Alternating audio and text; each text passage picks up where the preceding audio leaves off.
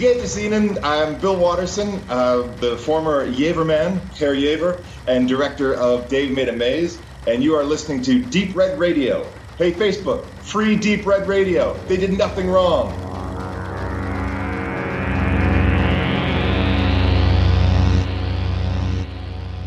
Ja, hallo liebe Hörer, hier spricht der Max von Deep Red Radio und ich möchte jetzt ein paar einleitende Worte sagen zu dem Interview, welches ich geführt habe mit Bill Watterson. Das ist der Mann aus der Jever-Werbung, aber noch wichtiger, der Regisseur von Dave Made the Maze. Der Film kam dieses Jahr bei uns veröffentlicht von Pandastorm für den Heimkinomarkt raus und hat voriges Jahr und das Jahr davor die Festivals nicht nur dieser Republik gerockt, wie auch das Hardline Festival, auf dem wir ja zu Gast waren und berichteten und dort reihenweise die Publikumspreise oder Festival Jurypreise abgeräumt.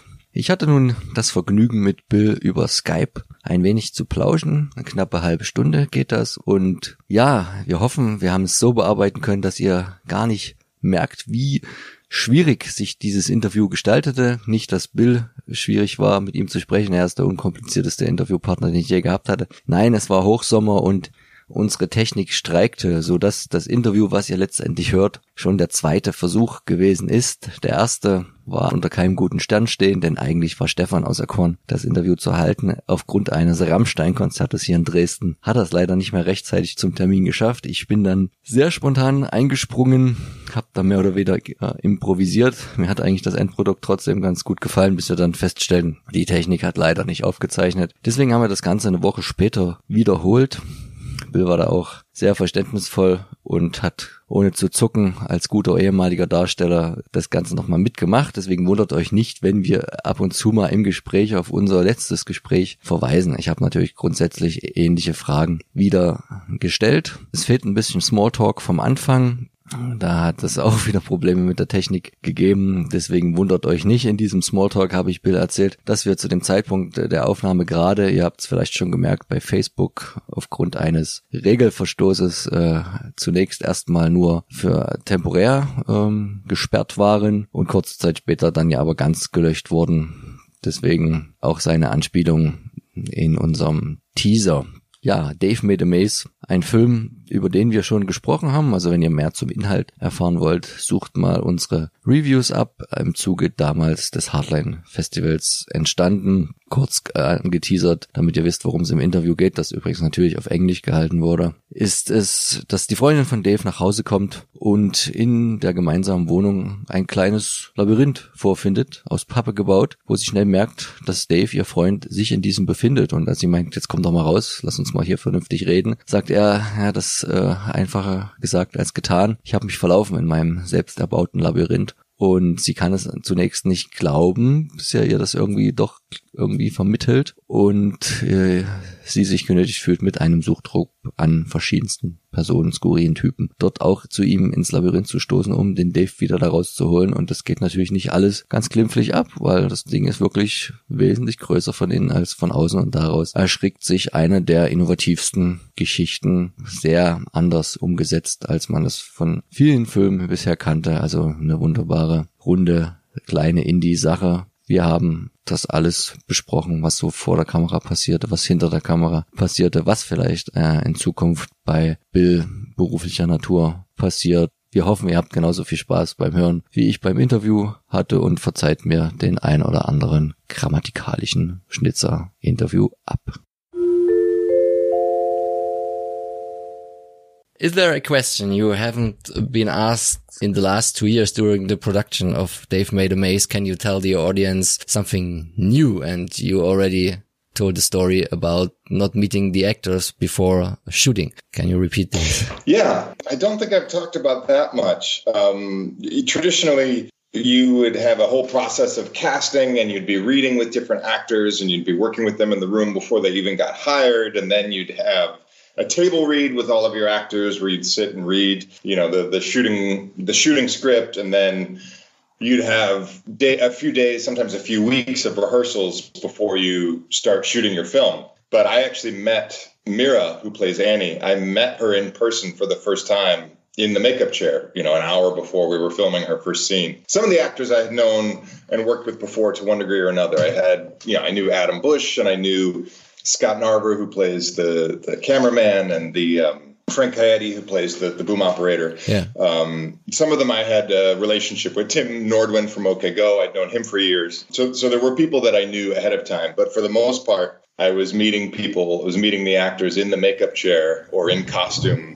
minutes before we shot their first scene, which is very unusual and just testament to the fact that everyone showed up really prepared, really ready to go. You know, they were they they knew they knew the challenges ahead of us and just just got on board and and, and went for it right away. I mean, we had with the perfect cast and we just got very lucky that that they were so so ready to go you know that they got it and and we're so ready to play because because we, we didn't have we didn't have a chance to get to know each other uh, the, the way you normally would yeah Okay, um, speaking about uh, actors and directing, what's your style of directing? Do you prefer to repeat the scenes and the lines to perfection, or do you like to use the first takes because of it's it's more, more often more powerful and more into the moment? Uh, what is yeah. your style um, as a director? Well, I definitely was was at the time I was developing my style as we went along because I'd never directed to film before. I'd, I'd, worked with actors certainly, but not uh, not a production of this scale. We didn't we didn't get a lot of takes of a lot of things, so so there are a lot of first take uh, shots in in the movie. I wanted I had a lot of comedians on set, and we we wanted a good comedic light atmosphere. So there were a, there was a lot of improv. And st- not that made it in the in the movie, but in that that was sort of part of because we didn't get rehearsals and we didn't get a chance to know each other. Yeah.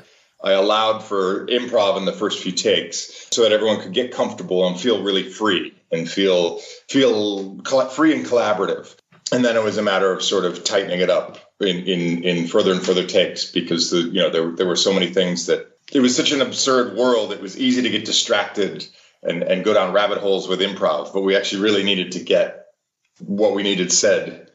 we, we what we had on the page, we needed it said because it informed what happened later on in the film. So it was a combination. You know, I I, I, I, had a great assistant director who was very good at sort of being the bad guy when it came to like, okay, guys, now let's tighten it up and we got to, you know, because I, I really, I really wanted everyone to feel free, but at the same time, I needed what I needed, you know. But we didn't do, there weren't, we, you know, I'd say on average we did four takes. Okay. Of something because we were trying to shoot four four and a half pages a day. We had so much we had to get done uh, that we didn't have the luxury of, of really sitting with something. But uh, i definitely wanted to hear from the actors. I wanted to hear what they were feeling and thinking and what felt. I didn't want them to just go go stand here say the thing moving on. And, you know if it if it didn't feel right i wanted to know about it. And and i remember one case in particular where there was a, a sort of a logic somewhat of a logic flaw in a scene and they weren't comfortable with it. And we talked about it and figured it out and got to something better than what was on the page because the actors didn't want to do something that didn't feel true you know? Yeah. and when you're doing a movie as small and weird and silly as ours to have actors that are still committed to being truthful like that was you know, that was a gift. At the time, I'm sure I was super stressed out, but you know, that's a gift. Yeah. So I, I think uh, I would assume it was easier to find actors for the movie than producers to give you money for this really, yeah. really uh, special topic and this because it's not not that mainstream. Well, Right, right. I mean, believe me, a lot of actors turned us down. yeah. I'm, I'm, very, very happy with with the cast. I wouldn't change anything for anything. But uh, but we certainly heard a lot of no's. But yes, it took us years to raise to raise the money, and it wasn't a lot of money. We didn't we didn't make this movie for very much money, but uh, we were working mostly outside of Hollywood and just trying to co the the. We didn't we didn't crowdsource, but we did do sort of a friends and family independent investor route because um, we had a few nibbles uh, in Hollywood. People were like, "Oh, this is interesting." Uh, never mind. And that happened a number of times. And finally, we just said, we're going to stop asking. We're just going to go do it ourselves. Because every time we solicited Hollywood, it's just slowed everything down. Hmm. So it just ended up being better to just do it on our own. What was the, the most famous actor you asked for a role who turned down your offer to be a part in the movie? Uh, well, I don't know. I don't know if it's very political of me to discuss, but at one point, at one point, um, one of my well, legend in to, to, me, one of my favorites of all time, who has since passed away. So I'll never have a chance to work with him because of a local hometown connection. At one point, it, it did look like we were going to get to work with Tim Conway. Okay, who's someone I just I I worship. I, I, every day I watch his clips and outtakes and Carol Burnett show sketches and his old Cleveland black and white TV commercials from my hometown. And uh, and you know the, the middlemen got involved and made sure that it, it wasn't going to happen. Uh. Which is which is disappointing because he was he was he was on board. Yeah, but, uh, it's always the middleman. um, always, it's uh, Hollywood is just all all middlemen with self interest, and that interest is never making good art. So it's it's it's a very frustrating place to be. Yeah.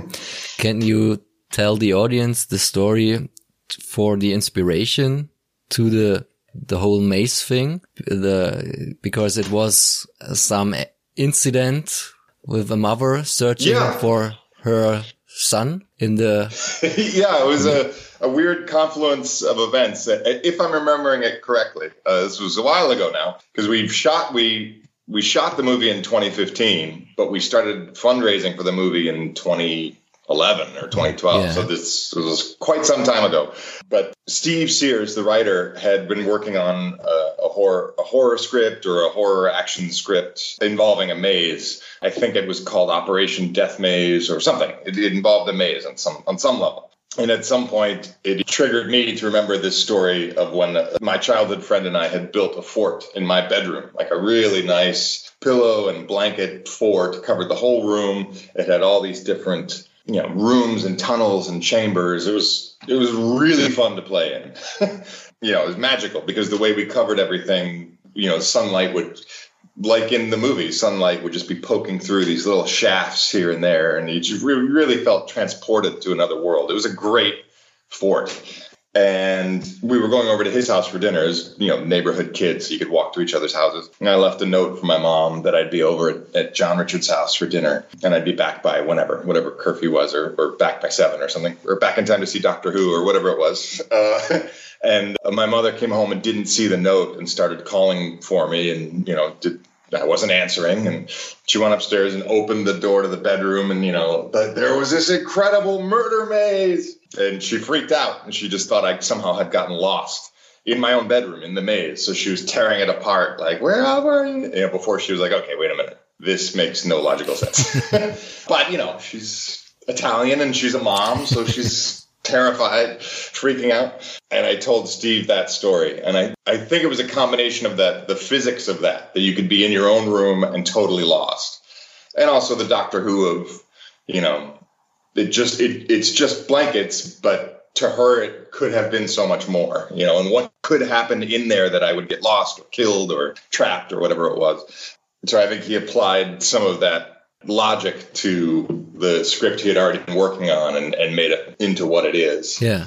And then once we had that whole device of like making a box for it, but you go in and it's you know it's not inside it's bigger on the inside you know then that informed all of the visuals. Like everything was everything was like okay well if it's if it's a box fort then what happens when the maze gets its hands on blood? What happens when the maze gets its hands on violence or you know people or a minotaur or whatever it is? It's like everything everything came out of that uh, that cardboard device. And that was a combined discovery. Like that wasn't that wasn't all on the page. That was as we were developing the idea as we were talking to the production designers like more and more and more it was you know it was make it out of cardboard make it out of paper turn it into paper you know what what could it you know the Bryn always got turned into paper, the character who was strung up, and that was on the page. But a lot of the other details really you know, I think that there was an axe, but it wasn't necessarily that incredibly detailed, beautiful cardboard axe that they built, yeah. which you barely even see on camera, but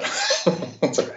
Yes. So, so last week I asked if it was it in your mind from the beginning to do the the, the splatter effects uh, like the way you have done it in the movie, also with cardboard and paper, yeah. uh, or did you afford in the beginning doing it with fake blood, limbs, and guts? And, and yeah, you told me it was about the uh, circumstances not having so much money and what it was easier to do it the same way like the rest of the movie in the end and do it uh, doing it yeah yeah it was it was definitely the early earlier scripts were definitely much more like a splatter horror not gross out but but it was it was blood and then in the in a development meeting with a production company that ended up not helping us with the movie, uh, we sort of were just sort of trying to take it further, trying to take it, make it more special, make it continue, you know, just doubling down on on the ideas that were there.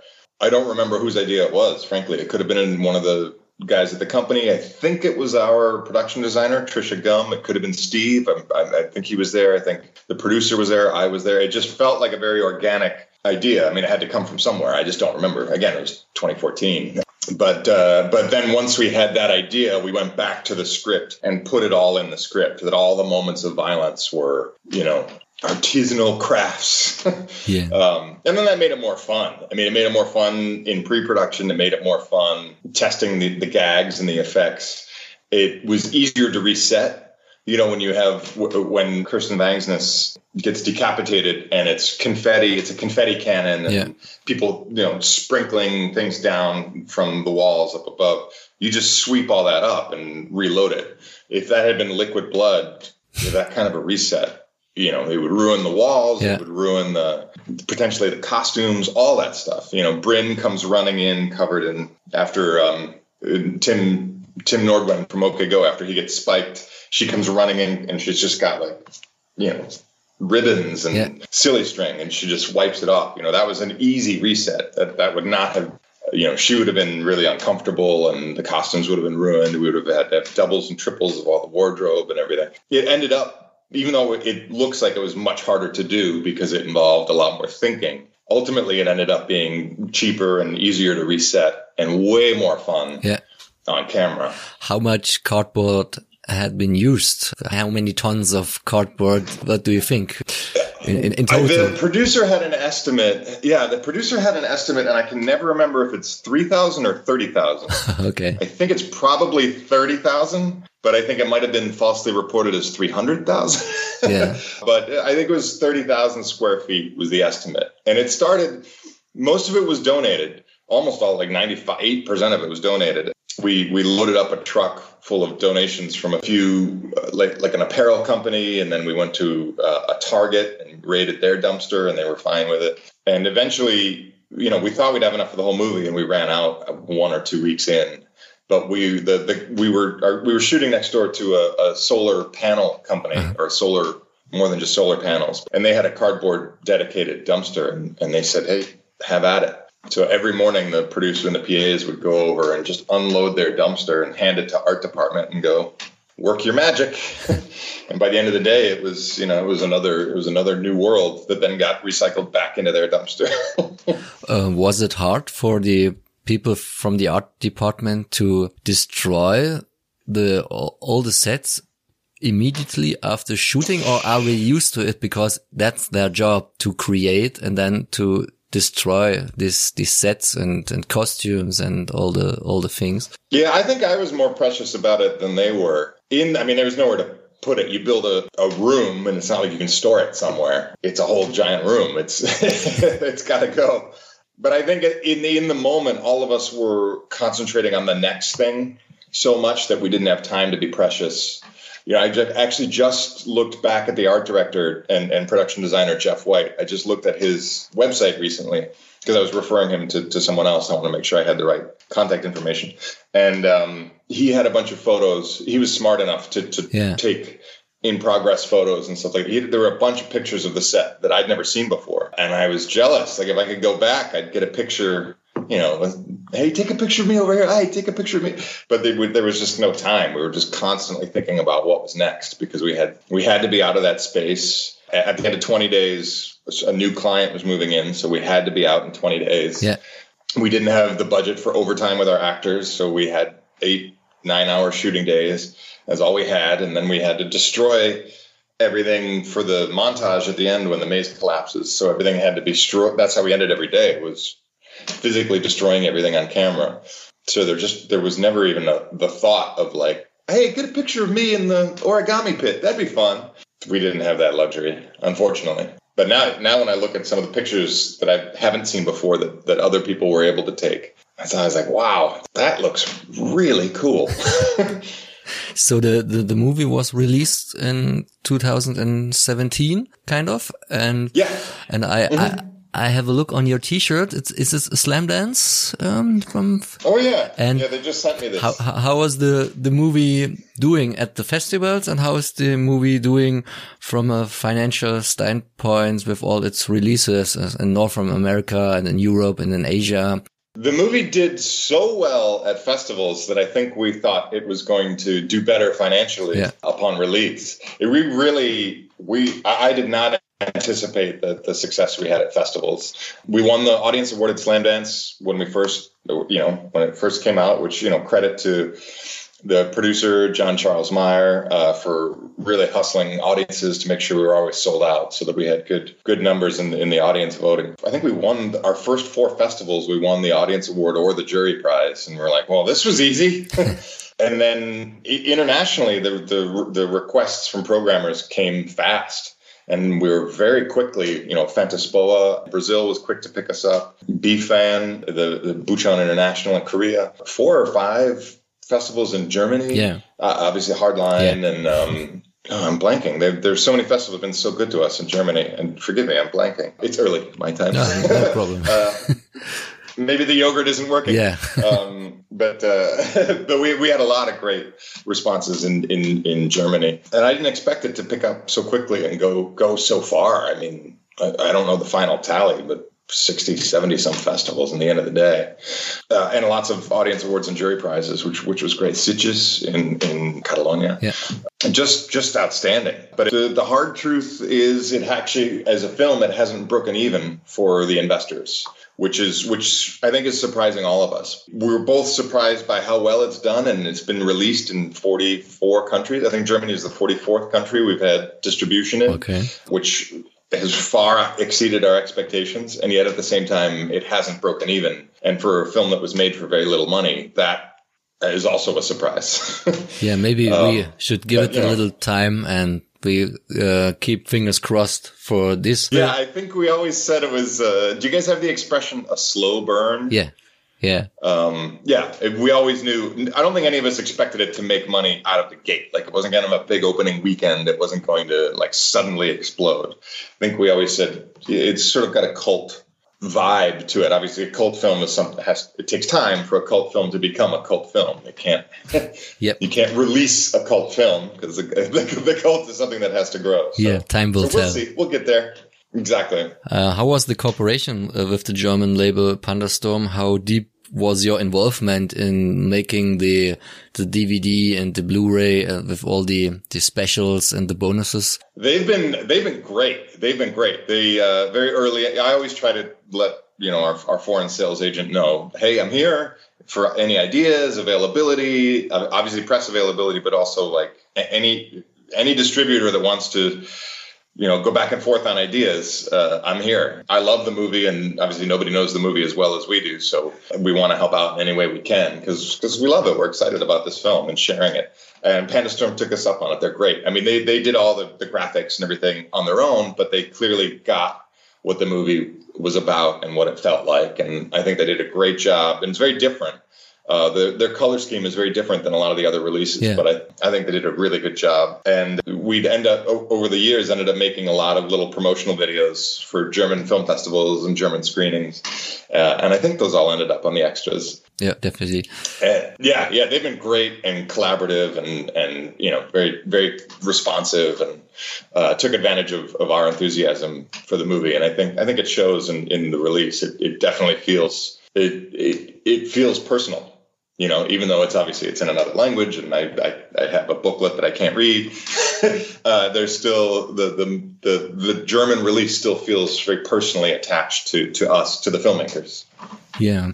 Um, the the audience can't see this, but you are sitting right in front of two guitars or one guitar and the banjo, and so uh, mm-hmm. you already told me you are not just an actor and a director; you are a musician too. And I was really impressed from the the the, the title song from the intro. The, the the the song is called Diversion, but I the the mm-hmm. band is uh, unknown to me. It's it's an older one from the from the seventies. Um, why, yeah. why do you yeah, choose this song? My and favorite band. Yeah. Well, uh, the, the Equals are my favorite band. They they're they're uh, they were introduced to me by some punk rock friends of mine. The Clash covered the Equals on Sandinista, Police on My Back. They had a couple regional hits. They're a London band. Eddie Grant was a huge is a huge producer and, and he had a hit in the 80s with Electric Avenue. And this was his band back in the 70s. I just I, it's one of my favorite bands. So when we needed a song, I, I knew we, we, it was opening in sort of a sad, dark. We're talking about people that have died, and he's the character's frustrated and lost. And then it has a that button of the joke, and then we needed to launch into something like upbeat rock and roll. I think the script said like something like upbeat rock and roll um, title sequence or something like that. And I listen to the Equals all the time, and that's one of my favorite songs. It's just so driving and then I was listening to the lyrics, and the lyrics were totally relevant too to what the character's going through. That idea of diversion. Yeah. You can't stay focused on one thing.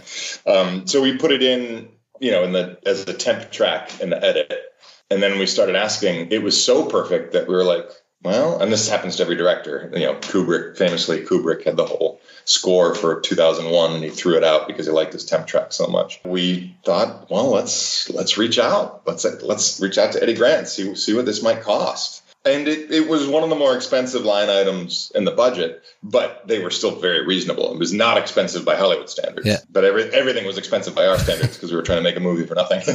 um, but they were very reasonable, very generous and it's just the perfect track. It's the perfect track. Like I can't, I, I don't know how, I don't know how else we would have started that movie. Uh, right after our interview last week, you have had a meeting with the Amblin oh, studio. Yeah. Can we assume that you are now the new director of ET, uh, The Return, or what interesting productions are now in progress with you as a director for the big company? Uh, it's an it's an exciting time. It's an exciting time. Um, I've written a movie. Steve and I wrote a movie, same writer from Dave Made a Maze. We wrote a movie last year that's uh, we may be making as a European co-production that we're really excited about. And then I'm right right now I'm writing a vampire movie with a with a friend of mine, and it's it's coming along great. I've got a couple things going on the TV side that I don't think I'm allowed to talk about yet, but they'll they'll be fun. Yeah. And then I'm doing I'm rewriting a script for a production company that that you know would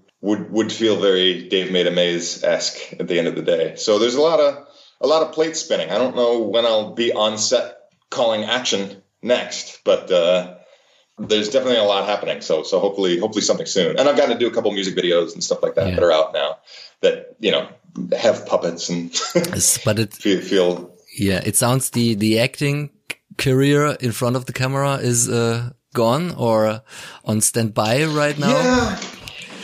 Standby for sure. You know, I, I will always say yes when when somebody asks, but uh, I'm, I mean I'm seven days a week, you know, working on these other projects, literally. So there there wouldn't be any time for it to pursue it on my own. But I'll always say yes. And I think there'll come a time when there's enough comfort level on set and enough cushion in a budget where I'd feel comfortable performing in my own projects.